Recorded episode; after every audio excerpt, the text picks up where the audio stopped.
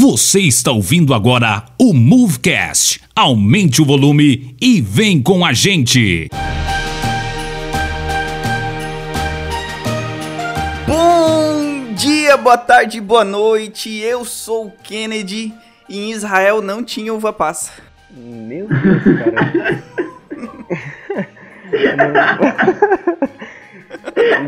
enfim. O meu nome é Davi. O meu nome é Davi e Jesus nasceu antes de Cristo.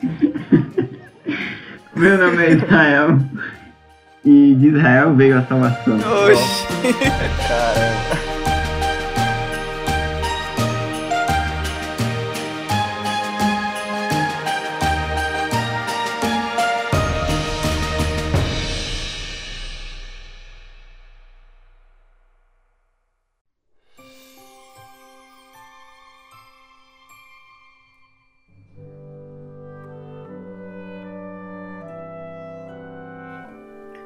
Bom, pessoal, é, primeiramente desejamos aí um feliz Natal para todo mundo, né?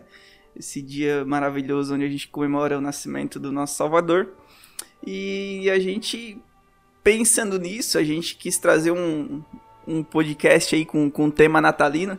Só que a gente queria fazer algo diferente. Então hoje a gente vai estar tá falando sobre o nascimento de Jesus, porém do ponto de vista das pessoas e dos personagens que estavam em volta. É, então, a gente vai falar sobre Zacarias, sobre Isabel, sobre Maria, José, os magos que, que foram visitar, e vai falar sobre o nascimento do ponto de vista dessas pessoas, desses personagens. Então, a gente está aqui hoje com, com o Davi, com Israel. Infelizmente, o Lucas, nossa voz de veludo, não pôde participar desse podcast, mas a gente segue sentindo a, a falta dele nesse podcast, mas vamos estar tá gravando para alegria da, de todo o nosso público, né? Então, para iniciar aí já o nosso, nosso assunto, já vou passar a palavra então pro Davi e ele vai começar aí o nosso bate-papo. Dali. Então, pessoal, pra gente começar o nosso podcast aí, antes da gente entrar é, no nascimento de Cristo, seria interessante a gente ver um pouco do contexto ali que Jesus estava inserido, do nascimento dele e tudo mais. Então eu vou falar um pouco aí sobre a questão é, do nascimento dele, mas não tanto é, do lugar onde ele nasceu, mas eu vou partir um pouco aí, uns, alguns séculos depois aí, especificamente no século VI, que é quando é, um, começa-se a contar, digamos assim, a história a partir de Cristo. Então eu queria falar um pouco sobre Jesus antes de Cristo, e essa foi a minha frase do, do começo ali, né, da introdução. E por que, que é Jesus antes de Cristo? É, no século VI, teve um monge chamado Dionísio, que ele era um monge cronologista, e ele resolveu datar as coisas assim a partir do nascimento de Cristo. Então, é, ele atribuiu é, o primeiro de janeiro, depois de Cristo, ao 46º ano do calendário reformado de Júlio César, né? que naquele tempo, é, depois do nascimento, digamos assim, de Roma, começou a se contar os anos da história. Então, quando ele começou a contar o ano 1 de janeiro depois de Cristo, é, isso equivaleria ao ano 753 é, da, do nascimento de Roma. Só porque ele cometeu um erro que, digamos assim, foi um erro é, grotesco. Digamos assim, no começo, ah, podia ser um erro meio considerável, meio inútil, assim, beleza, ele poderia ter errado.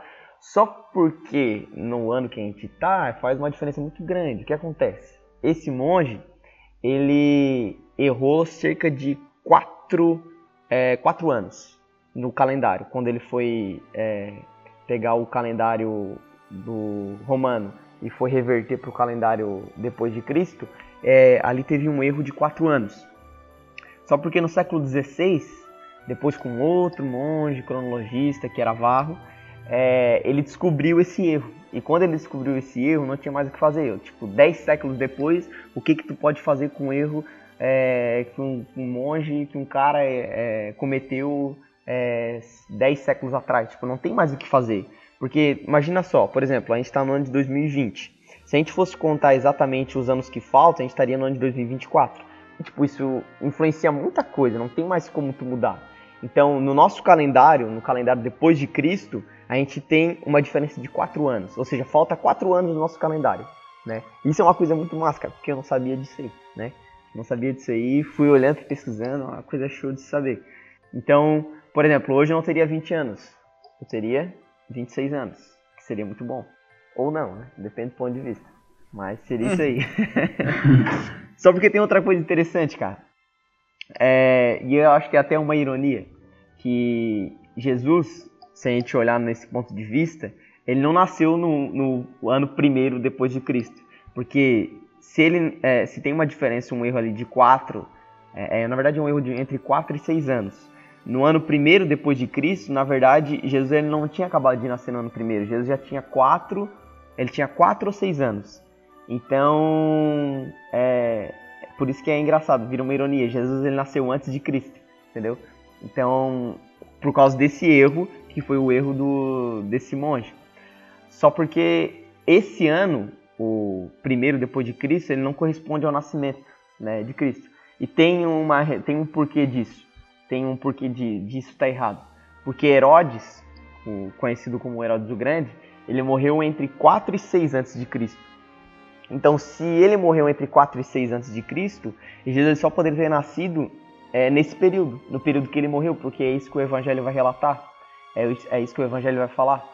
Então, não tem como ele ter nascido depois, é, é, depois da morte dele, ou, nas, ou ter nascido é, um pouco antes disso. Ele nasceu nesse período, no período que ele morreu. Então, corresponde entre 4 e 3 antes de Cristo que foi o nascimento dele, no, no caso desse calendário, do calendário depois de Cristo, né, que foi o calendário que Dionísio inventou. Só porque depois da gente entrar nisso, tem uma grande pergunta, que talvez seja uma pergunta muito específica, que é então quando Jesus nasceu? Quando é que ele, ele nasceu? Como eu falei antes, ele, ele nasceu durante esse governo de Herodes, né? E Herodes ele morreu entre o ano 4 ou 3 antes de Cristo, então se entende que ele nasceu nesse período.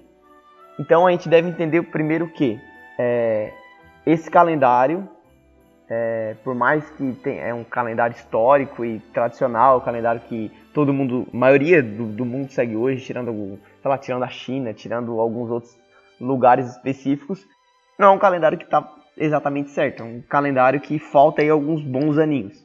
Então, é, digamos que é um mito aquele que entende que Jesus nasceu exatamente no ano 1 é, do calendário do calendário cristão, né? No, no caso do calendário 1 depois de Cristo, primeiro de mas foi, mas foi no Mas foi no dia 25, né? E também não foi. Também não foi no dia 25.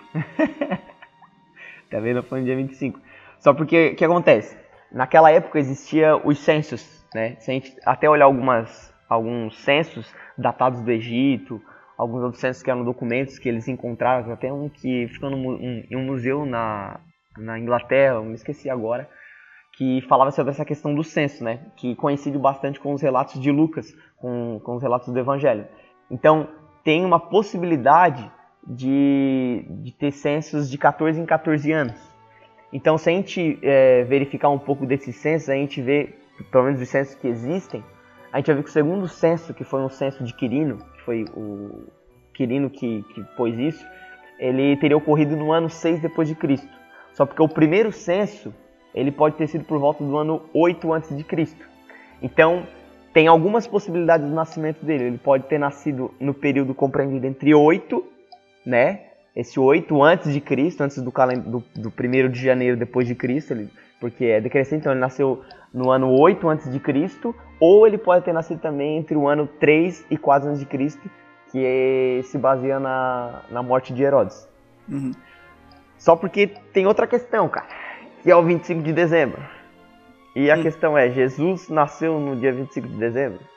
O que, que vocês me dizem? O que vocês acham disso? Ah, velho, comprei meu presentinho pra amanhã, meu presépio. Pô, daí Olha, traga, né? Se, se, não, se não for no dia 25, eu vou ter que cancelar vários compromissos. Cancela tudo. E, cara, outra lenda, mano. Jesus não nasceu no dia 25 de dezembro, cara. Para. Não nasceu. Não, não nasceu. É, é tipo, é, é muito óbvio, né? Ele não nasceu, é, na verdade, por questões bem óbvias, assim, não precisa nem muita historicidade. É, é questão bem, bem lógica, assim. Hum. Tipo, quando em dezembro, né? É, no hemisfério norte é inverno. Então, os meses de dezembro, janeiro e fevereiro de cada ano no hemisfério norte é inverno, tipo, é muito frio, cara, é frio demais. Ah, no caso... E o evangelho, Lucas... No hã? caso, lá tá frio agora, isso quer dizer...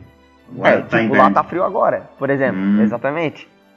E, cara, Lucas, ele, ele vai falar no evangelho dele que quando os pastores estavam lá, tipo, o rebanho tava à noite, o rebanho tava no pasto, e, tipo assim, nenhum pastor, cara, de ovelha vai botar as ovelhas dele no pasto no inverno abaixo de zero, entendeu?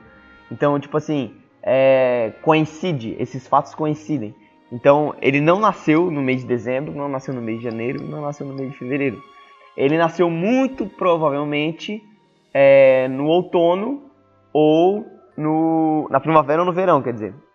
Ele nasceu muito provavelmente né, nessas duas épocas, né? Porque é o que Lucas é, ele fala pra gente, então não tem como ter sentido Jesus ter nascido nesses meses, porque era um frio e não ia coincidir com aquilo que Lucas relatou no evangelho, tá, tá, no mas, evangelho dele falando sobre os pastores. Mas, mas e o aquecimento global? Nem existia na época de Jesus, cara. Nem existia gelo. Porém, vale lembrar que o 25 de dezembro é, ele foi um, uma, um evento que foi fixado pelo Papa João I e ele teve um objetivo. Qual foi o objetivo do Papa João I? Nessa época do, do mundo antigo, da Baixa Idade Média, tinha muitos pagãos, assim, né? principalmente no, na, no Oriente, Roma ali. E o que acontece? Para o Papa não perder é, esse terreno, não perder é, as pessoas, o que, que ele fez? Ele é, se moldou ao tempo. Né? E se moldou ao tempo, ele fixou no calendário litúrgico, no calendário é, da igreja, o, o Natal no dia 25 de dezembro para coincidir com as festas pagãs. Então, o Natal do 25 de dezembro, como a gente conhece, ele nasceu exatamente disso, para, digamos assim, para competir com, com as festas pagãs que aconteciam na época. Uhum. Então, para o Papa não perder terreno, o que, que ele fez? Vamos fazer isso aí, vamos pegar e vamos fixar o Natal, o nascimento de Jesus Cristo no dia 25 de dezembro para coincidir com as datas do, dos pagãos. E acontecendo isso, a gente não vai perder terreno pro restante. Então, o Natal do 25 de dezembro é mais, é, digamos assim, que é uma estratégia da época é, que se estende até hoje, que na verdade virou tradição entre todos, entre a cristandade, mas o objetivo de poder fixar o Natal naquela época foi exatamente esse, de tu poder coincidir com as datas pagãs e não perder terreno pro restante. Mas tipo, se ele é um, uma tentativa de conciliar isso com o paganismo, como é que fica daí? Como assim? Porque se ele não existe dentro do, das escrituras e tal, né, será ah. que a gente deve comemorar, deve fazer não, sim, alguma coisa em torno disso? Sim, o Natal, por mais que ele não a, a data do nascimento de Cristo não seja específica, por exemplo, se a gente olhar para a Escritura, a gente não vai ver em nenhum momento, é, em nenhum dos evangelhos, em nenhuma das cartas de Paulo, é, alguma ordenança para que a gente é, comemore o Natal. A, a única ordenança que tem em relação a Jesus é sobre a morte dele, que a gente deve comemorar a, a, a, morte dele e anunciar isso até que ele venha, que no caso seria a ceia, né, os sacramentos. Só porque uhum. a questão do nascimento, cara, a escritura não fala sobre a gente comemorar o nascimento.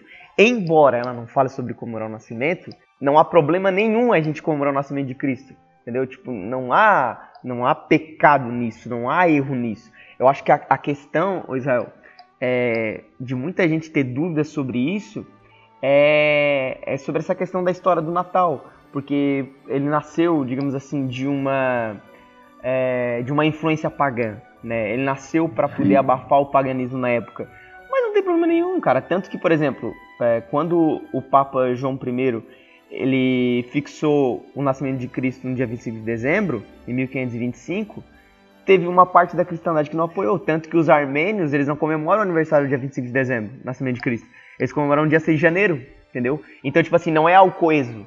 No mundão que a gente vive aí, 25 de dezembro é uma festa, faz Natal, tal, nascimento de Jesus, é, é, uhum. é, aquele negócio meio camuflado, mas tipo assim, para boa parte da cristandade é, ortodoxa, na verdade a cristandade ortodoxa, né, os cristãos ortodoxos, eles não, não comemoram Natal 25 de dezembro, 6 de janeiro. E eu não acho problema nenhum, cara, porque a escritura, ela não me, ela não me diz que é proibido, ela não me diz que eu devo comemorar, mas ela também não me proíbe sobre isso, entendeu? Então acho que é muito uma questão de interpretação. Sim. É, então é engraçado que hoje em dia, né, o pessoal até cristão, evangélico, eu digo, né, fica meio Sim. com medo assim, né? Tipo, ah, não quero ter uma árvore na minha casa, porque aquela. Eu não sei se você tiver isso, cara, mas tinha muita superstição antigamente sobre isso, né? Demais, ah, botar uma árvore dentro de casa sim, e uma luzinha, não sei o quê, e vai entrar um diabo aqui, não sei o quê e tal, tá ligado? Então, tinha muito disso o pessoal tinha muito medo de comemorar. Até era bem, era bem raro, assim. Até o Natal era bem focado. Eles ficavam toda hora repetindo que não tinha nada a ver com um Natal pagão, não sei o que, sabe? Sempre tinha que repetir isso, por mais que todo mundo soubesse. É sabe? É como se, se Deus estivesse com a, com a caderneta lá no céu. Aí quando tu, é... tu botou a árvore de Natal ali na tua sala, pronto, riscou. Riscou é... ali. Ele riscou com lápis, né? Porque vai que tu tira a árvore de Natal, ele apaga com. apaga o risco com lápis e o teu nome volta pro, pro livro. Mas eu acho que é uma questão bem cultural, cara, tipo assim, do, do protestantismo porque a gente não vê assim, é, não vou dizer assim o protestantismo inteiro, porque é, uma boa parte do protestantismo entende essa questão do Natal, do Advento, né, que são questões assim que são novas para muita gente. E para mim, tipo assim, era muito novo há, há, algum tempo atrás, né, toda essa questão que envolve o nascimento de Cristo. Mas quando tu foca naquilo que realmente é o significado do Natal, né, daí tu entende, cara, que é uma coisa tipo super é, saudável de tu comemorar, não há problema nenhum. Eu, eu, eu, não me lembro, eu não vou falar o nome da igreja, mas eu não me lembro agora qual é a denominação que proíbe o Natal, cara. Se eu não me engano, eu acho que é a congregação cristã do Brasil. Uhum. Se eu não me engano. É, né, Israel? Kenny, se vocês souberem. Eu acho que é. é também. Tipo assim, tem igreja até hoje que faz isso, né? Cara, eles proíbem um monte de coisa, então vai que é, né? É, sim. Mas é que proíbe por ter essa visão, entendeu? De tipo assim, ah não, é, é Natal é pagão, se Natal é pagão eu não comemoro. Mas tipo, nada a ver, cara. Tem nada a ver isso aí, cara. Uma coisa é outra. Só, entretanto, sobretudo, o aniversário de Jesus, que é o que a gente está falando. Cara, é, a gente está falando sobre data, né? Não é o 25 de dezembro, a gente sabe que não é o 25 de dezembro. Mas se não é o 25 de dezembro, então qual seria a data? Eu falei um pouco ali sobre aquela questão do, do mês, né? Do hemisfério norte e tal, que faz frio e tudo mais. Só porque pra gente é, entender quando Jesus nasceu, a gente nunca vai conseguir saber o dia, porque o dia não é específico, mas o mês a gente consegue. E para isso a gente tem que se basear em três fontes. As três fontes que vão nos dar alguma resposta sobre, sobre isso. A primeira fonte é o Evangelho de Lucas, a segunda fonte é o calendário judeu e a terceira fonte é o livro de 1 Crônicas, especificamente no capítulo 24, versículo 10, que vai nos dar as informações para a gente poder chegar onde a gente quer chegar. Então, para a gente começar, a gente tem que falar sobre Lucas, né, o evangelista. Ele dá a informação para a gente né, do nascimento de João Batista. E por que, que o nascimento de João Batista é importante para a gente entender quando Jesus nasceu? Porque em Lucas 1, capítulo 1, versículo 5, e também o versículo 23 e 28, é, vai dizer ali que Isabela ficou grávida é, de João Batista quando o Zacarias, que era o marido dela, ele ministrava no templo como uhum. sacerdote. Uhum. Só porque o Zacarias, ele trabalhava no, no turno chamado turno de Abias. Que, mas o que, que seria isso, né? O turno de Abias, se a gente olhar a 1 Crônicas 24, a gente vai ver Davi ele dividindo os sacerdotes. E ele dividiu os sacerdotes da seguinte maneira: ele dividiu em 24 turnos, de 15 dias cada um. Ou seja, todo ano, todo mês, todo dia, é, tinha sacerdote no templo. Tinha sacerdote no templo. Então, pelo menos duas vezes por mês, é, eles dividiam esses turnos e sempre tinha um sacerdote servindo durante o mês ali. Só porque no verso 10 de, de 1 Crônicas, o capítulo 24, a gente vai ver que Abias ele ficou com o oitavo turno. Se Abias ficou com o oitavo turno e Zacarias era da ordem de Abias, então significa que o turno de Zacarias era o oitavo turno. Né? Só para a gente poder, poder compreender, o pessoal que está ouvindo poder entender. Ou seja, então contando que era dois turnos por mês e o calendário judeu ele começava no mês de Nissan, que isso equivale a março e abril, a gente consegue entender que a segunda quinzena do mês de julho, que para eles é Tamuz, seria o tempo do anúncio do nascimento de João Batista e não somente do anúncio, mas também do início da gestação de Isabel, né? Só porque tem, tem uma questão disso tudo, que a gente vai entrar e vai poder responder essa questão do mês do nascimento de Jesus. Com nove meses de gestação, a, a Isabel ela teve a luz, né? Ela deu a luz é, no mês de Nissan. Eu, eu, digo que ela deu a luz porque é uma, prova, uma probabilidade, né? Ou seja, no, no mês ali de entre março e abril. Só porque e Jesus? Onde é que Jesus entra, entra nisso tudo? Se a gente olhar Lucas, no mesmo evangelho ali, o capítulo 1 e o versículo 26 ao 36, vai dizer que ela, a Maria ela ficou grávida quando a Isabel ela estava no sexto mês de gestação. Uhum. E ela ficou no sexto mês de gestação em, é, no mês de Tibete, que é, se a gente por hoje no, no, nosso calendário romano, fica entre dezembro e janeiro. Ou seja, Jesus nasceu, ele nove, Jesus nasceu nove meses depois disso. Seria no mês é, de Etanim, que é um mês de setembro e outubro. Ou seja, tem uma, uma digamos que uma razoável né, hipótese que o nascimento de Jesus se deu entre esses meses. O mês de setembro hum. e o mês de outubro. Meu xará. Né? Caramba, muita conta, e, mano. Tipo, cara, quando eu vi isso, mano, abriu minha mente. Assim, Mas é cara, é muita. Nossa, é bastante. Setembro, foi conta, setembro, mano. foi setembro, setembro. Foi setembro porque eu também sou de Porque tu setembro. nasceu. eu sou outubro, cara. Ele nasceu em outubro, então. Vaga, não, pra mim foi dezembro, Foi foi dezembro, né, mano? Não, pô, daí. Muito massa, mano. Bom,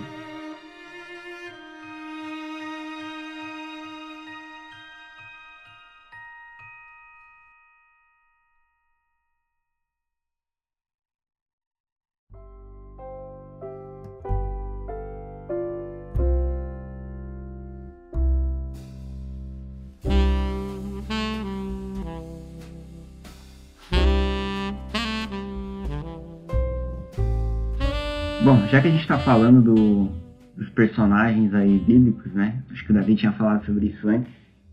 E é uma parte que a gente não explora muito, né? Essa parte do, do- dos personagens. A gente costuma falar bastante sobre sobre focar mais em Jesus mesmo, né? Até que é algo óbvio, né? Porque ele é o ponto principal da história. Então, normalmente quando você ouve alguma pregação, é difícil você focar nesses personagens. Geralmente você foca no que é, o que os personagens estão dizendo ou o que eles estão comentando naquele momento, mas não falam tanto sobre a percepção deles, do que eles viram, sabe? Uhum. Ah, ao, ao, ao saber dessas histórias, porque eles são eles estão sabendo disso tanto quanto nós é, a primeira vez tendo contato com o cristianismo, sabe? É, a primeira vez que a gente ouve o evangelho, a gente está muito é, como se fosse uma criança, né, entendendo aos poucos isso. E a gente tem que ver que nesse momento não estava revelado ainda o Messias. As coisas que iriam acontecer, todos os sentidos que iriam ser dados para as profecias. As coisas estão começando a se cumprir agora. Então, você tem que imaginar isso na perspectiva deles, que eles ah, estavam em aguardo do Messias, que poderia chegar a qualquer momento, mas eles não sabiam como que isso ia acontecer. Uhum. Então Zacarias está lá, como o Davi tinha falado, né, cumprindo é, o seu turno, né, cumprindo a sua função como sacerdote. E nesse momento acontece algo extraordinário enquanto ele está lá. Então é, é uma coisa que que você não espera que aconteça com você. Você ouve muitas histórias. Então imagina Zacarias, que ouviu tanto sobre o Antigo Testamento, sobre aquelas histórias onde o anjo aparece aos profetas. Não sei se vocês é, estão lembrados de alguns textos da Escritura que falam isso. É, onde os anjos aparecem trazendo alguma coisa é, nova é, ou revelando alguma coisa da parte de Deus. A gente tem o, o anjo que luta, por exemplo, com Jacó no vale e ele traz uma ele toca né, na coxa de Jacó e ele traz uma mensagem a Jacó, né? E ele muda o nome de Jacó para Israel. Então ele traz uma transformação e ao mesmo tempo uma renovação da promessa, né? Dentro do contexto do- do- dos patriarcas. Então a gente tem um anjo trazendo uma profecia e Zacarias sabia dessas referências, entendeu? Então quando Zacarias vê o anjo, ahn, a, a gente tem que imaginar que a expressão dele é de espanto, porque imagina todas as promessas do Antigo Testamento vindo da mente dele, sabe? Todas as promessas do Antigo Testamento, onde o anjo também aparece a, a- a- ao- aos pais de, de, de Sansão, por exemplo, iria introduzir né, é, esse novo herói, esse novo personagem, esse novo juiz em Israel. né? Então a gente tem diversas referências aos anjos chegando, ou anjo chegando para Gideão, né? ah, ele também tá lá no vale, tá lá ah, laçando os feixes. e de repente aparece um anjo naquele momento e começa a falar com ele. Então, todas essas referências da intervenção divina no Antigo, no, no Antigo Testamento vêm à mente de Zacarias nesse momento. Só que Zacarias está no templo, sabe? E uma coisa interessante é que ele está no altar de incenso. E o altar de incenso uhum. ficava diante dos Santos dos Santos, diante da, do véu que separa os Santos dos Santos. E aqui vem a coisa interessante, uhum. porque o anjo aparece para revelar sobre aquele que prepararia o caminho sobre o Messias e o véu do templo ainda está intacto. Então, existe uma separação entre Zacarias e o Santo dos Santos, sabe? Entre Zacarias e uh, a, uma comunicação direta com Deus, né? uma via direta com o Senhor. E esse, mais para frente a gente vai ver no livro de Lucas, esse véu do templo se rasga de cima a baixo. Então, nesse momento, ele tá, o homem está desse lado, né, do lado do, do, do, santuário, e Deus está do lado dos santos dos santos. Não existe uma comunicação entre eles. Eles estão fechados, sabe? E o altar do incenso fica exatamente diante da cortina que separa. E a cortina é muito grossa, é, não tem como nenhum vento bater, por exemplo, levar ela. É muito grossa, existe uma separação forte ali. E isso mostra que no início né, do, do livro existe ainda essa, esse clima de algo antigo, né, dos vasos velhos, né, mas depois, quando se encerra a narrativa lá de Lucas, a gente vê que tudo que Lucas escreve no início, ele vai uh, rememorar no final. Inclusive esse negócio da, do véu do templo se rasgando, é, o, o, motivo também de ter começado com Zacarias, porque nenhum outro escritor do, dos evangelhos começa com, a, falando sobre, sobre esse assunto, inclusive eles não falam sobre esse assunto. Então, é, o motivo de de Lucas ter começado é porque é importante para a narrativa dele né, tanto do início até o final, comentar sobre isso. Então a gente sempre tem que pensar na narrativa não só num sentido Sim. histórico, mas num sentido teológico também, sabe? Ah, e essa é uma coisa legal, porque uma das coisas que o anjo fala é uma rememoração ao Antigo Testamento. E essa é uma coisa muito, é uma coisa muito chata da nossa parte, quando a gente está lidando com os textos bíblicos, que a gente nunca entende essas referências para o Antigo Testamento. A gente olha o texto e fala, tá bom, beleza, sabe? Ah, como se fosse algo comum, não, aconteceu isso, há, sei lá, há 10 minutos atrás, a gente estava no templo e aconteceu isso. Então, o que eles estão utilizando ali é uma referência a alguma coisa que aconteceu no Antigo Testamento. E a gente tem que ir lá procurar, a gente tem que ir lá pesquisar. Ele não está colocando isso por nada. Essas histórias na Bíblia não acontecem por nada, sabe? É... Uma coisa que ele fala na, é, um dos motivos dele estar tá no templo é que essa é a grande esperança de Israel. É, ele vai oferecer no altar de incenso e todo o povo está no pátio do templo. Sabe? Sempre quando o sacerdote ofereceu, o povo ficava no pátio do templo. E esse povo está esperando uma resposta de Deus por meio de Zacarias. E a resposta de Deus por meio de Zacarias é a aparição do anjo falando sobre aquele que prepararia o caminho do Senhor, que seria João Batista. Então, uh, é interessante quando ele sai né, do, na percepção de Zacarias, o povo logo reconhece que ele teve uma visão. Né? Ele, aconteceu algo diferente lá, porque a forma com que Zacarias transpareceu isso na, no seu jeito foi muito diferente dos outros sacerdotes que saíram em outras ocasiões. Então, o jeito com que ele sai do templo é muito diferente. E o pessoal logo entende, ainda que Zacarias não consiga falar, porque ele está mudo, né? Ele logo entende que ele teve uma visão, que tem, algo, tem algum propósito ali. Né? E, to, e aqueles que eram amigos dele vão entender depois que esse propósito é o nascimento de João sabe? Então, da percepção dele é algo bem diferente de, de, de se tratar. E uma coisa legal também é que é, o anjo faz referência de que esse novo profeta, que seria o último dos profetas, né? É, pelo menos do Antigo Testamento, porque a gente tem profetas do Novo Testamento, né? Mas o último profeta do Antigo Testamento é João Batista. É, e a gente tem o último profeta do Antigo Testamento no Novo Testamento, sabe? Então, e ele fala que esse profeta é o novo Elias. Não sei se vocês lembram dessa parte que o anjo fala para sim, sim, para Talim Lucas. Uhum. E se você olhar lá em Malaquias, que é o último livro é, do Novo Testamento, o que, que diz em Malaquias 4, versículos 5 e 6? É exatamente os dois últimos versículos. Ele diz assim: Eis que eu vos enviarei o profeta Elias, antes que venha o grande e terrível dia do Senhor. E ele converterá o coração dos pais aos filhos e o coração dos filhos a seus pais, para que eu não venha e fira a terra com maldição. Aqui termina o Antigo Testamento. Então a gente vê que Lucas inicia o Novo Testamento exatamente da onde o Antigo Testamento termina. Sabe? Então é legal a investigação que ele faz, é legal a forma como que ele trabalha, porque tudo faz sentido uhum. na narrativa pro, dele. Pro pessoal que está escutando até ter um, uma referência, né? Lá no Lucas capítulo 1 e no versículo 17, o anjo fala praticamente a mesma coisa. Ele diz assim, ó, irá diante do Senhor no espírito e no poder de Elias, para fazer voltar o coração dos pais a seus filhos e os desobedientes à sabedoria dos justos, para deixar um povo preparado Sim. para o Senhor. É, é interessante essa essa continuação do texto, porque a gente não vai ver os outros evangelhos. É, ah, uma coisa hum, que eu não tinha comentado é que a maior parte que a gente está falando, geralmente a gente está utilizando o Evangelho de Lucas, né? Eu acho que até o Davi tinha, tinha utilizado muito ele para até dar a ideia ali do, do da data ali, do mês, na verdade, do nascimento de Jesus, mais ou menos por cima, né?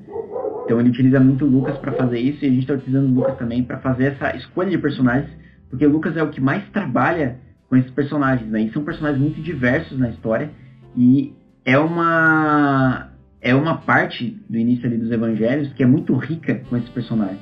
É diferente dos outros evangelhos que, tipo, eles vão muito mais direto, assim, eles passam pelo nascimento de Jesus e vão direto para a história da, do ministério de Jesus, né? É a coisa mais importante. E Lucas não, Lucas ele, ele permanece, né? Fala sobre ali, né? depois a gente vai ver sobre os cânticos e tudo mais. E ele permanece e ele dá um tom muito de alegria, sabe, para essa passagem, de que algo novo está se iniciando, algo novo está vindo, sabe? Então é, é bem interessante a leveza com que ele trabalha isso e a investigação que ele fez, porque definitivamente ele ele era ele era grego, né? E ele não conhecia Zacarias é muito menos Isabel, muito menos outros personagens. Ele teve que fazer uma investigação em cima disso, talvez provavelmente conhecer depois, né? Quem sabe? Ou conhecer de terceiros, né? A gente não sabe. É, para escrever essa narrativa, né? Para escrever essa história. É, e uma coisa a mais é que ele fala sobre uma das funções do Antigo Testamento, que é os sacerdotes. A gente sempre vai ouvir no Antigo Testamento falar sobre o sumo sacerdócio, os sacerdotes no tabernáculo, no templo, porque essa é uma função muito importante para Israel, sabe? Para a vida cerimonial do povo. E ele vai começar exatamente, né? e vai terminar também, porque quando Jesus morre na cruz, né, o véu do templo se rasgou e tal. Ele vai começar e terminar na morte de Jesus, ou seja, no nascimento, né, antes do nascimento de Jesus e na morte de Jesus, falando sobre o templo. Então, isso é algo muito importante para a narrativa, né? É, os sacerdotes são importantes no Antigo Testamento e são importantes agora também, assim como os profetas. Né? Então a gente tem as duas classes, né? parece um jogo de RPG, né? Tá ligado? Tem as classes ali do, do que você vai utilizar no jogo e no Antigo Testamento era muito importante essas duas classes, os sacerdotes e os uhum. profetas. Né? Então uh, os sacerdotes é, apresentavam, né, diante de Deus o, os pecados do povo, assim, e esses pecados eram espiados. Né, e ele começa trabalhando essencialmente sobre isso. E os profetas faziam o caminho inverso. Eles traziam a revelação de Deus para o povo. Então, quando Deus ia julgar, quando Deus ia precisava trabalhar de uma forma especial com o povo, ou até dizer coisas boas acerca do povo, se o povo estivesse fazendo, é, andando no caminho correto, Deus falava aos profetas. Né? Então, ele vai. O Lucas vai citar isso na narrativa por meio da profetisa Ana.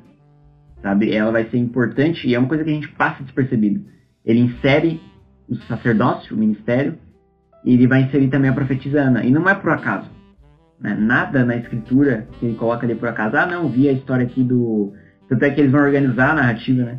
Até, até porque ele, ele pegou e foi pesquisar, né? Ele provavelmente sentou com pessoas e conversou e perguntou. Ele tinha curiosidade, né? Não é simplesmente jogar uma informação lá pra fazer sentido com a história. Não, aquilo lá realmente tinha um embasamento para significar alguma coisa, até porque ele foi inspirado pelo Espírito Santo, né? Exatamente.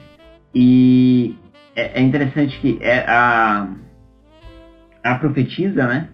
Ela tá. É quando eles vão né, uh, apresentar o menino Jesus né, ao oitavo dia, ele tinha que ser circuncidado, né?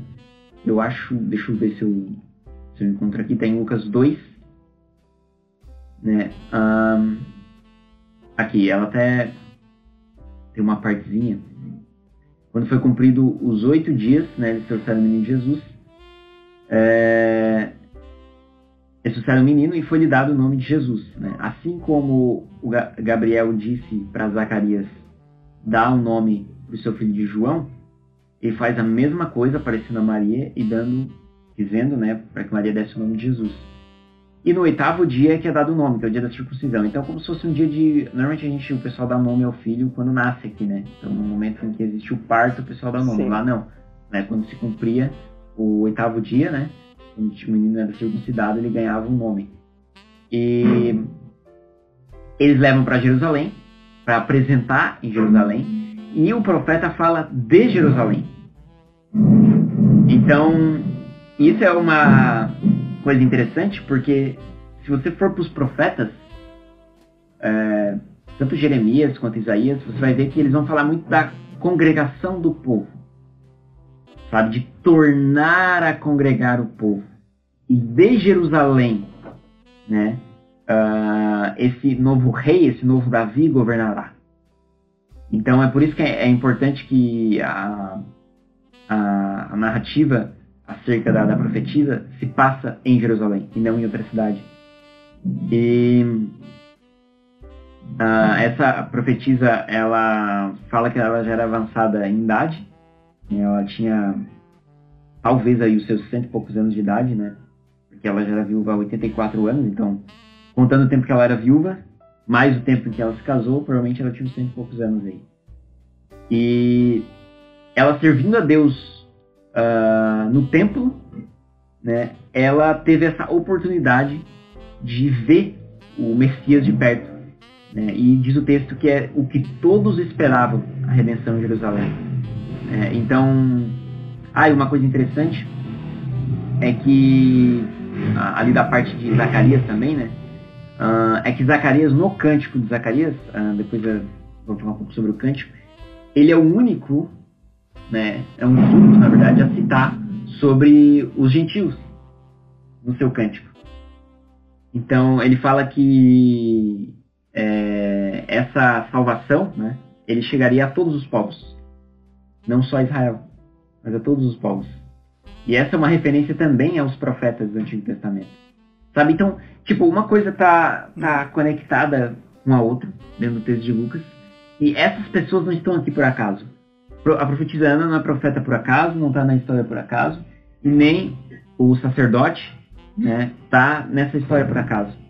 Né? E Deus não transmite por meio da geração deles, né, por acaso também. Ah, inclusive, é, Isabel era da linhagem de Arão, né, que era uh, é da linhagem de Arão que a gente tem uh, a linhagem sacerdotal.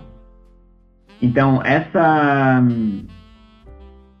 essa essa genealogia, vamos dizer assim, é, provinda de Isabel, é, que é muito importante para Lucas, é, a gente vê que da família de João Batista, né, a gente tem Arão, que Arão acompanhou Moisés.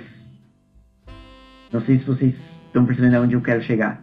Então, ah, vou tentar deixar mais claro para o pessoal que tá ouvindo, né? Tipo, Arão acompanha Moisés na sua trajetória. E João Batista provém, né, da, da família, é, da, da mãe, né, de, ali de Isabel, que é da linhagem de Arão, né, provém uh, João Batista. E João Batista prepara o caminho, ele é auxiliar servo do Messias, que é Jesus. Assim como Arão era servo e auxiliava a Moisés.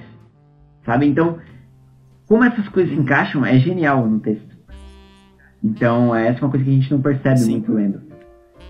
É, então, depois da gente ver toda essa, essa questão ali da, das datas, né? De eu saber que que Jesus nasceu no mês que eu nasci, que não foi em outubro nem dezembro, foi em setembro, tá? Vocês podem assinalar isso aí, setembro. E também aí sobre Zacarias, né? A gente pode também é, parar pra pensar um pouquinho o ponto de vista da, das mulheres, né, cara? As mulheres que, que participaram daquele momento ali, né? É, Isabel, que era a esposa de, de Jacarias. De Jacarias. o Jacarias. É Jacaré, o que, que é fusão? O jacaré. É o jacaré. É, é o jacaré. Ele tomou, tomou a, É tomou a lá que vacina tá do, do Covid e virou um jacaré. É o Jacarias. Meu Deus, cara.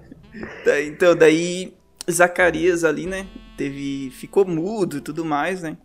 E aí Isabel é um, um negócio legal que, que Lucas fala ali, né? Se a gente parar pra pensar do ponto de vista dela, é que Isabel era estéril, né, cara? E, e naquele tempo, uma mulher ser estéril era tenso, mano, porque o, o pessoal olhava pra ela com, com um olhar assim de que ela tinha sido punida por Deus, sabe? Não era um, um negócio comum ser estéreo, que nem, que nem hoje é, né? Que tu, daí tu vai atrás de, de da parte científica pra tentar ter um filho de outros meios, né? Naquele tempo, não, se tu, se tu era estéreo, tu não, não tinha filho e era isso aí, né? E ela já tinha idade avançada. Então, por muito tempo, Sim. ela teve que, que ficar com, com as pessoas olhando pra ela, sabendo que ela era estéril, e eu imagino que provavelmente era um desejo muito grande do, do coração dela é, ter um filho, né? E eu acredito que nas orações dela, ela pedia a Deus para que ela tivesse um filho, né? Até porque quando Uhum. o, o anjo ali vai falar com eles, né? E Zacarias fala para ela, ela vai dizer que ah, o Senhor é, se voltou a meu favor e tudo mais. Provavelmente por quê? Porque era um pedido do coração dela, né? Então, a- até tem uma, uma parte ali do texto aonde que, que quando as pessoas sabem que, que João, né, João Batista nasceu, as pessoas se alegram pela Isabel porque eles sabiam que ela era estéril. E essas pessoas provavelmente olhavam pra ela com, com maus olhos, né? Então tu imagina a alegria de, de uma mulher que a vida inteira ela foi olhada com olhos estranhos, saber que estava grávida, cara, e que o, o filho dela era aquele que iria preparar o caminho para Jesus. Então, pra ela, eu imagino que, que tenha sido um, um negócio maravilhoso, né? E daí, Isabel, ela era parente de Maria. Então, ela, elas tinham um parentesco, então elas já se conheciam, né? E daí, depois ali que ela ficou cinco meses é, de gravidez, aí sim, lá no sexto mês, né? Que nem o Davi já comentou, que, que Jesus, ele foi, foi colocado né, no, no ventre de Maria é, no, quando Isabel já estava no sexto mês, o anjo Gabriel vai até lá Maria e, e fala com ela, né? Ah, salve, alegre-se, agraciado, o Senhor está com você. E aí ele fala toda a, a questão ali, né? E a Maria fica também com, com uma pulga atrás da orelha. É, eu imagino, é, provavelmente, porque ela iria ficar grávida, sendo virgem e ainda não tinha sido casada com José. Então, se a gente pegasse e olhasse a mesma situação hoje em dia, a gente ia imaginar o quê? Pô, a Maria traiu o José, né? A Maria traiu ele com outro que provavelmente muita gente falou sobre isso, né? Que ela provavelmente era, tinha adulterado e tudo mais, as pessoas que não, não criam né, naquilo, no milagre que tinha acontecido. Então, é, ao mesmo tempo que, que Isabel é, era olhada com maus olhos por ser estéril, Maria também foi olhada com maus olhos por ser por ser considerada uma adúltera, né? Porque até então o, o milagre de Jesus muita gente não acreditava. E daí qual é o ponto que, que eu quero chegar? Que é a importância das mulheres e como elas, elas são fortes. Mesmo elas tendo todos esses problemas, cara, a, a Bíblia ali em Lucas não vai falar que elas pegaram e, e ficaram tristes e tudo mais. A Bíblia vai dizer justamente o contrário. É, é, Maria vai, vai falar que. Vai falar uma frase que é, que é muito legal. Ela- Lá no, no versículo 38 de, de Lucas 1. Ela vai dizer assim, ó. Sou serva do Senhor, que aconteça comigo conforme a tua palavra. Olha só, ela, ela tava simplesmente se entregando, ela não se importava que as pessoas iriam olhar mal pra ela, ela não se importava eh, se as pessoas iriam achar que ela era adulta, ela só queria que, que o Senhor fizesse a obra através dela. E daí também a mesma coisa é, Isabel, ela pegava e falava assim, ó, isto é obra do Senhor. Agora ele olhou para mim com um favor para desfazer a minha humilhação perante o povo. Então as duas estavam alegres, enquanto Zacarias ficou mudo por não, não ter acreditado de primeiro no anjo, as duas não, as duas simplesmente se alegraram é, com, com o que tinha acontecido, mesmo estando num contexto onde Maria, por exemplo, poderia ser humilhada pelo povo, ela se alegrou e deixou que, que isso acontecesse. E o, o legal é que depois que o, o, anjo fala com Maria, Maria ela pega e se prepara e vai lá para a cidade da, pra, da região montanhosa lá da Judéia, que era onde ficava a casa de Zacarias e Isabel. E daí ela entrou na casa uhum. e saudou a, a, Isabel, né? Aí a Bíblia diz que quando a Isabel ouviu a, sauda a saudação de Maria, o bebê que estava no ventre de Isabel, que era João Batista, ele se, ele se agitou. Provavelmente ele se mexeu, começou a chutar, a fazer algum movimento desse tipo. E daí a, a Isabel ficou cheia do Espírito Santo. E ela uhum. começou a, a exclamar em alta voz para Maria: Ah, bendita é você entre as mulheres e, e tudo mais. E daí ela pega e pergunta: é, Ah, por que, que eu sou tão agraciada a ponto da, da mãe do meu senhor vir me visitar? E daí a, a saudação da Maria agitou o bebê. E daí aqui a gente chega finalmente no versículo 46 lá de Lucas. Que daí é uma parte muito legal, que é o quê? Que é o cântico de Maria. Que é o Magnificat. Não sei como é, que, como é que fala, me corrijam se eu estiver errado. Eu acho que é assim. E daí a gente vê uma, uma coisa muito legal que às vezes a gente não presta atenção, né? Que, pô, o Cântico de Maria sobre o nascimento de Jesus é a melhor música que tem pra gente poder cantar no Natal, cara. Sim, que, que bom sim. seria se todo mundo soubesse que, que esse louvor é o mais legal para ser cantado no Natal, que é o Cântico de Maria. Mais pra frente vai ter o, o Cântico de Zacarias também, né? Mas pra, eu não vou ler o cântico aqui porque é um pouquinho comprido, ia tomar um tempo aí do, do podcast. Mas tem várias músicas aí sobre o Cântico de Maria. E quem quiser dar uma lida sobre ele é lá em Lucas, do versículo 46 em diante. Vocês vão ver o, o Cântico uhum. de, de Maria lá. Uhum. E daí isso é muito legal. E aí a gente vê que Maria, é, ela, a Bíblia diz, né, que Maria ficou com Isabel cerca de três meses e depois voltou para casa. Então olha só um negócio que eu, que eu percebi aí nessa, nessa questão. É, Maria ficou grávida no, no sexto mês, que, que Isabel estava grávida. Então a Isabel já tinha seis meses e Maria ficou grávida e foi visitar ela. E Maria ficou com Isabel cerca de três meses. Seis mais três, matemática básica, dá nove. Um bebê geralmente nasce com nove meses. Então a Maria ficou lá provavelmente para ajudar a Isabel porque ali nos últimos meses, né, a mulher ela fica um pouco debilitada assim, não consegue fazer todas as coisas. Então aqui a gente vê uma, uma questão muito legal de parceria, cara. Elas eram parentes, estavam felizes, se alegraram e, e a Maria, estando grávida, mas como ainda estava no início, foi lá e ajudou a Isabel até chegar próximo do, do tempo onde a Isabel iria dar a luz a João Batista. Então, ah. a Maria ficou com a Isabel até o nono mês de gestação da Isabel. E isso é legal, cara. Eu achei muito legal esse, esse detalhezinho da ajuda entre elas. E ah, daí não tinha chegou... percebido isso, cara. Hã? Não tinha percebido isso. É, eu, eu achei muito legal, cara. Achei muito legal. Que eu não A Bíblia não diz, né, se, se Maria viu ali é, o, o nascimento, mas eu imagino que não. Porque a, o versículo 56 ele vai dizer que a Maria ficou com Isabel cerca de três meses e depois voltou para casa. E só no 57 aí vai dizer que geralmente, realmente chegou o tempo de Isabel dar a luz. Mas a Maria provavelmente ficou até uhum. quase Isabel dar a luz. E daí voltou uhum. pra, pra casa, né? E daí um negócio bem legal também, que eu, que eu achei engraçado, é os vizinhos metidos, né? Depois que a, que a Isabel teve um filho, aí os vizinhos lá, que era que provavelmente falavam mal, né? Achavam ela, ela meio é, punida por Deus por não, não ter filho, né? Daí falou que foram lá e se alegraram com ela. E daí eles queriam dar o nome do filho dela, o nome de Zacarias, queriam dar o nome do pai, né? Querendo se meter. E não, não, provavelmente eles já olhavam mal para ela. Aí agora ela foi abençoada, daí eles, ah não. Se ela foi abençoada, então Deus tá com ela, então agora a gente vai se alegrar com ela. E ainda queriam uhum. dar o nome do guri. E daí a mãe pegou a palavra, tomou a palavra, né, e falou: "Não, não vai ser isso aí. O nome vai ser João". Por quê? Porque é o nome que o nome que o anjo tinha falado para Zacarias que tinha que ser, né?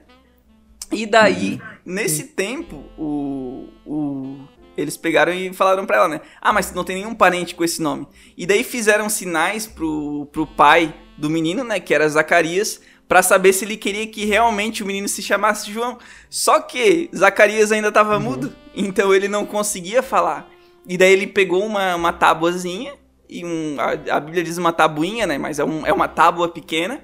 E daí ele pegou e escreveu. O nome Sim. dele é João. E daí depois que ele escreveu o nome dele é João, que daí confirmando a, a palavra que o anjo tinha trazido para ele, ou seja, nesse momento que ele escreveu o nome dele é João, ele provavelmente já tinha é, acreditado no milagre e tudo mais, mas aqui eu vejo mais uma questão de, de coisa simbólica, né? A partir do momento que ele realmente concretizou falando, não, o nome dele é, Ju, é João, e a palavra que o anjo disse se concretizou, aí a, a Bíblia vai dizer que imediatamente a boca dele se abriu.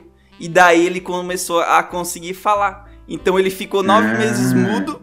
E no momento uhum. onde ele confirmou a palavra do anjo, falando que o filho dele era João, que é o que o anjo uhum. disse, ele conseguiu falar novamente. E daí aqui a gente chega finalmente na parte de outro cântico que, que também a gente poderia usar no Natal, que é o cântico de Zacarias, né? Que daí é uhum. Lucas 1, 67 em diante, ele vai ter ali o, o cântico de Zacarias. E daí essa parte ali, cara, vocês também podem olhar ali que é outro cântico que é, cara, muito show de bola. É, seria o cântico de, de Maria e o cântico de Zacarias são os hinos de, de Natal, cara. Deve ser o hino que a gente deveria cantar sempre. Porque é, é. o que estava acontecendo ali, né? E daí, terminando essa parte ali do cântico de, de Zacarias, a gente cai finalmente em Lucas 2, que daí é o, o nascimento de Jesus, né?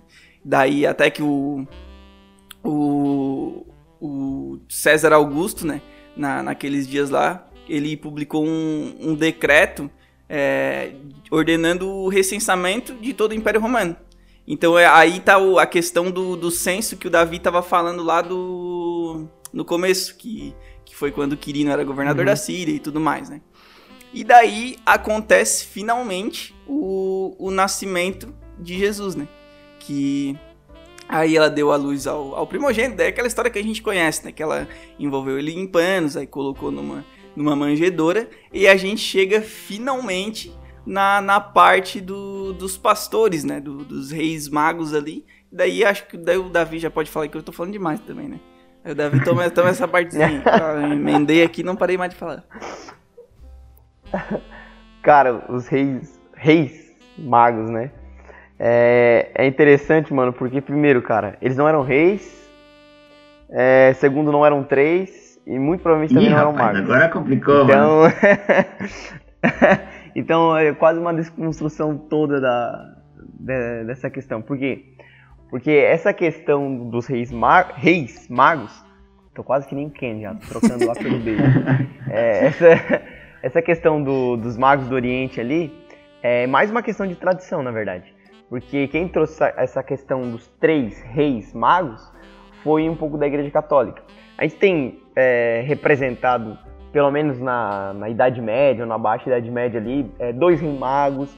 A gente tem alguns falando sobre três reis. A gente também tem questão é, da tradição oriental falando sobre doze magos. Então, é, é, é, existem várias possibilidades, né? Só porque eles tratam essa questão do três, porque no evangelho ali, no relato bíblico, consta três presentes, que é o ouro, a mirra e qual é o outro que agora eu me esqueci? Incenso. O incenso, exatamente. Esses três, o ouro, a mirra e o incenso. Então, como tem três presentes, obviamente tem três magos. Mas não necessariamente isso. Por quê? Porque esses três presentes não eram presentes que, por exemplo, eu chegava na vendinha da esquina e comprava. Tipo assim, o incenso, cara, era, era além de ser muito caro, o processo de fabricação era difícil. O ouro, além de ser difícil de ter ouro, também não era algo que, é, que tu ia levar assim é, tranquilamente uma pessoa só. Tipo, seria necessário mais pessoas levarem ouro, assim como o, o a mirra e, e enfim, todos os, os, elementos. Então, não é porque o evangelho relata três presentes que significa que eram três. Ah, mas entendeu? três é... Então essa questão, três ela é... Trindade, né, mano? Hã? É a trindade, né, É a trindade, é a trindade. É a trindade dos magos. mas essa questão do mago é interessante, cara. Por quê? É, Mateus, no capítulo 2, versículo 1, ele vai falar sobre essa questão, né? Na questão dos magos. Só porque é, esses magos, muito provavelmente, eles eram da Pérsia, Arábia ou da ou Caldeia. Enfim, que eram as regiões, assim, que ficavam por ali que muito provavelmente eles poderiam ser desses lugares de origem, né? Só porque na antiguidade o termo mago, ele não se refere, ele não tem o mesmo sentido que a gente tem hoje. Quando a gente ouve mago, a gente lembra já exatamente de Caverna do Dragão, nada a ver, né? Não tem, não tem nada a ver. O mago, é, naquele sentido no, do Antigo Testamento, é, e pelo menos no texto bíblico, no original ali, é, se trata mais na questão é, de, de pessoas eruditas, pessoas sábias da antiguidade. Então, eles eram sábios, por exemplo, na questão da astronomia, eruditos na questão da matemática, da religião, mas eles não eram magos como a gente entende hoje. Então, é, essa questão do mago, magia negra e tal, como a gente entende hoje, não tem nada a ver, não, não se relaciona, não tem nenhuma relação. É, a Igreja Católica, ela sustenta essa questão dos magos, dos três reis, reis magos, e ela dá até nome. Ela falou Belchior, Gaspar e Baltazar. Só porque isso é tradição, cara. Isso não consta, não, não tem base bíblica Sim. e não tem nenhuma base histórica é, firme que a gente possa afirmar. Não, realmente, Belchior, Gaspar e Baltazar eram três e eram reis. Não, a Bíblia não fala que eram reis, nem a história vai dizer que eram reis, não vai dizer que eles eram é, três e também não vai dizer que eles eram magos no sentido como a gente entende. Então é quase que uma total desconstrução disso tudo. E outra coisa, cara, que eu só vou falar aqui, daí vocês podem falar, que é uma questão assim, que cara, quando eu vi, mano, eu falei, mano, isso é, é muito top, porque pra mim eu não, eu não tinha essa, essa informação, né? Porque às vezes a gente vê a história do Natal, a história do nascimento de Cristo, e a gente vai muito naquilo que as pessoas relatam, assim, é, artisticamente e tudo mais. Só porque tem um, uma informação, cara, que é em relação ao nascimento de Cristo. Quando Jesus ele nasceu, né? É, tipo assim, Jesus nasceu, chegaram os magos. Não. É, quando Jesus nasceu, os magos não chegaram.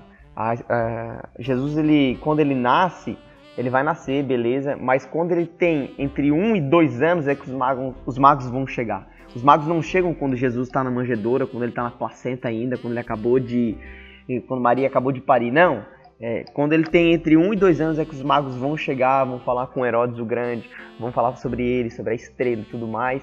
E aí eles, eles vão lá, acham o menino, adoram, e o Mateus capítulo 2 vai dizer que é, eles entraram na casa onde estava o menino, então isso desconstrói a questão da, da, da e tal. Então, tipo assim, ele já estava instalado numa casa, estava instalado numa cidade, muito provavelmente estavam, estavam lá né? Porque vai ter alguns outros relatos, vai dizer que a família de José morava lá, enfim, toda essa questão. Sim. Então, é, dois anos depois, ou um, entre um e dois anos depois, é que os magos chegam. E quando eles chegam, eles vão lá, falam com Herodes, adoram Jesus, entregam os presentes, e daí um anjo aparece, né? E daí eles avisam eles do, do intento de Herodes e eles saem por outro caminho. Aí, quando o Herodes sabe disso, o que, que o Herodes manda fazer? Matar todas as crianças de dois a um ano. Então, é, é, é, tanto que Herodes pergunta mais ou menos qual é a idade do menino, só porque a Bíblia não relata ali o que os magos falaram. Só porque vai dizer que com a informação que Herodes tinha, a informação que os magos passaram para ele, ele manda matar todas as crianças de 2 e 1 um ano. Então, a gente tem essa informação de que a idade é, de Jesus, quando os magos chegaram, não, não chegaram ali quando ele nasceu, recém-nascido, mas chegaram um tempo depois, quando ele já tinha sido circuncidado, quando tinha sido apresentado ao templo. Porque, imagina só, Jesus nasceu, beleza. O Herodes vai lá e dá o decreto, manda matar. Só que não, não teria sentido, porque ele foi circuncidado e foi apresentado ao templo, sabe? Então isso não, não teria um sentido. Então, essa questão dos magos é bem, é bem interessante, cara, porque muita gente pensa que eles chegaram ali quando é, o menino estava nascendo, quando ele estava nascendo, mas não. Chegaram bem depois. Chegaram bem depois, Sim. né? Deram presente, conversaram um pouquinho, adoraram. Hum. É bem, é bem então, então tu tá me dizendo que basicamente o nosso podcast aqui é para dizer que o Natal não é no dia 25, pra, pra é falar é que, Na verdade, esse, podcast, esse, episódio podia ser é... chamado Desconstrução uhum. do Natal. Pois é, a, a, gente simplesmente tá falando que o dia 25 aqui, que a gente tá comemorando o Natal, não é Natal. Não é Natal, Jesus não nasceu é dia 25, os magos não eram reis, não eram três. Aqui, aqui a gente acaba o nosso podcast. Feliz Natal. É. Feliz Natal. Feliz alguma coisa.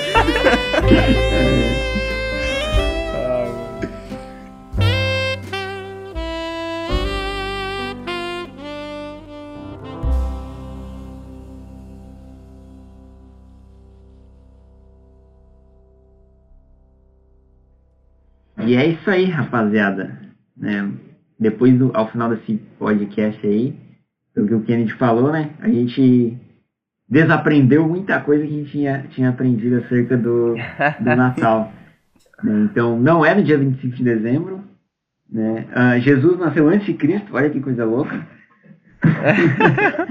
o, o, o, os reis magos não eram reis e nem eram magos, então é muita coisa que a gente viu né? E muito personagem que a gente é, aprendeu e vivenciou, vivenciou também quase que o dia a dia deles, né? Com tudo que a gente falou aqui, né? a, como eles se encontraram com o mestre, qual foi a visão deles acerca do mestre.